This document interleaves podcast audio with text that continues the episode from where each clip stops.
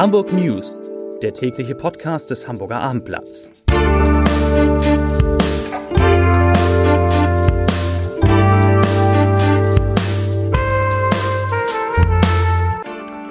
Herzlich willkommen. Mein Name ist Lars Heider und heute geht es um die Proteste gegen den Krieg und die Solidaritätsaktion für die Ukraine, die in Hamburg nicht abreißen. Weitere Themen. Der Verfassungsschutz warnt vor Cyberattacken. Die Corona-Lage in den Krankenhäusern der Stadt entspannt sich weiter und Vielmann könnte sich vorstellen, mit seiner Zentrale Hamburg zu verlassen. Dazu gleich mehr.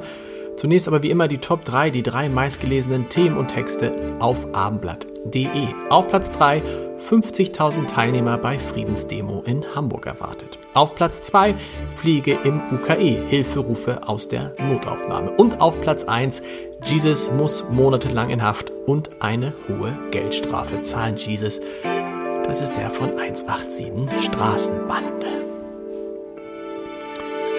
Nachdem gestern bereits Zehntausende Schülerinnen und Schüler gegen den Krieg in der Ukraine demonstriert haben, werden am Sonnabend, also morgen, bei der Friedensdemo unter dem Motto Frieden in der Ukraine, Sicherheit in Europa in der Hamburger Innenstadt rund 50.000 Teilnehmerinnen und Teilnehmer erwartet.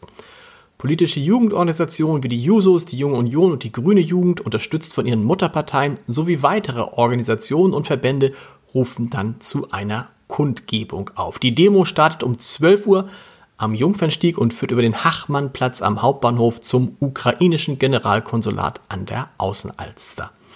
Von 11.30 Uhr bis 16.30 Uhr warnt die Polizei in der City und in den östlich an die Außenalster angrenzenden Stadtteilen vor erheblichen Verkehrsbehinderungen durch Straßensperrung. Besucher der betroffenen Bereiche und alle Teilnehmer der Demo sollten möglichst mit S- und U-Bahn anreisen.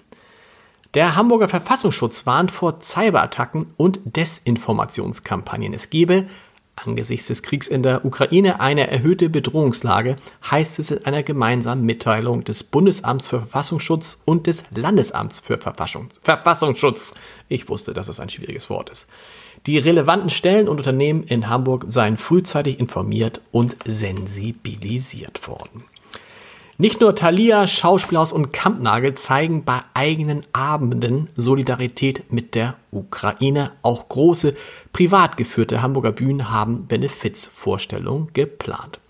Das Schmitz Tivoli etwa spendet alle Einnahmen des Musicals Heiße Ecke vom 9. März und im Anschluss werden dann im Foyer Spenden gesammelt. Das Geld geht an die Aktion Deutschland hilft, Nothilfe Ukraine und an eine Wohltätigkeitsstiftung in Odessa, die Kinder und älteren Menschen auf der Flucht hilft. Den Kontakt stellte eine ukrainische Theatermitarbeiterin her. Tivoli Co-Chefin Tessa Aus sagte, ich zitiere, unser Wunsch und unser Ziel ist es, an diesem Abend 25.000 Euro zu sammeln.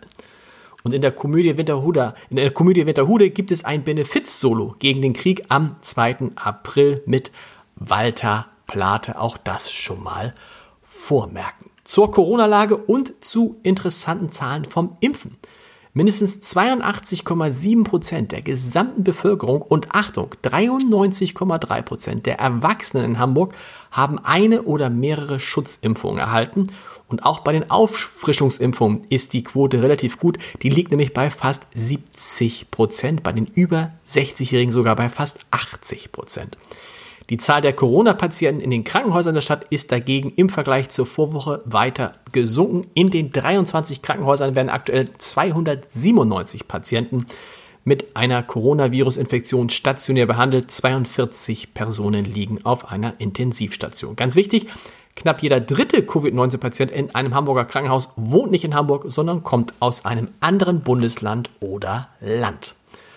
Heute sind in Hamburg 1832 Neuinfektionen mit dem Coronavirus gemeldet worden. Das sind zwar 928 Fälle als, weniger als gestern, aber eben auch 44 Fälle mehr als am Freitag vor einer Woche. Und damit steigt die 7-Tage-Inzidenz leicht auf 642,9 Neuinfektionen je 100.000 Einwohner. Verlässt die Augenoptikerkette Vielmann mit ihrer Zentrale womöglich schon bald Hamburg? Ausgeschlossen ist dies nach den Worten von Vorstandschef Marc Vielmann nicht. Derzeit liefen Gespräche mit mehreren Vermietern und Immobilienentwicklern, das sagte er im großen Abendblatt-Interview. Womöglich müsse der aktuelle Sitz an der Weidestraße verlassen werden, denn Vielmann wolle seine Büros komplett neu gestalten. Marc Vielmann sagte dazu, ich zitiere, es entscheidet sich noch in diesem Jahr, wo Vielmann in den nächsten 10 bis 15 Jahren seine Zentrale haben wird. Zum Podcast-Tipp des Tages. In unserem Wein-Podcast Vier Flaschen ist heute wirklich der Shootingstar der deutschen Winzer zu Gast. Die gebürtige Bremerin Eva Fricke hat von den wichtigsten Kritikern der Welt für zwei ihrer Weine Höchstnoten bekommen und damit für eine Sensation gesorgt. Was dahinter steckt und wie die Weine von Eva Fricke schmecken, das hören Sie unter www.abendblatt.de slash podcast. Ich wünsche Ihnen und uns allen ein möglichst friedliches Wochenende, auf das der Krieg in der Ukraine bald beendet ist und all denjenigen, die jetzt in die Frühjahrsferien fahren, wünsche ich, soweit das geht, trotz allem eine schöne, erholsame Zeit. Wir hören uns wieder am Montag um 17 Uhr mit den Hamburg News. Bis dahin, tschüss.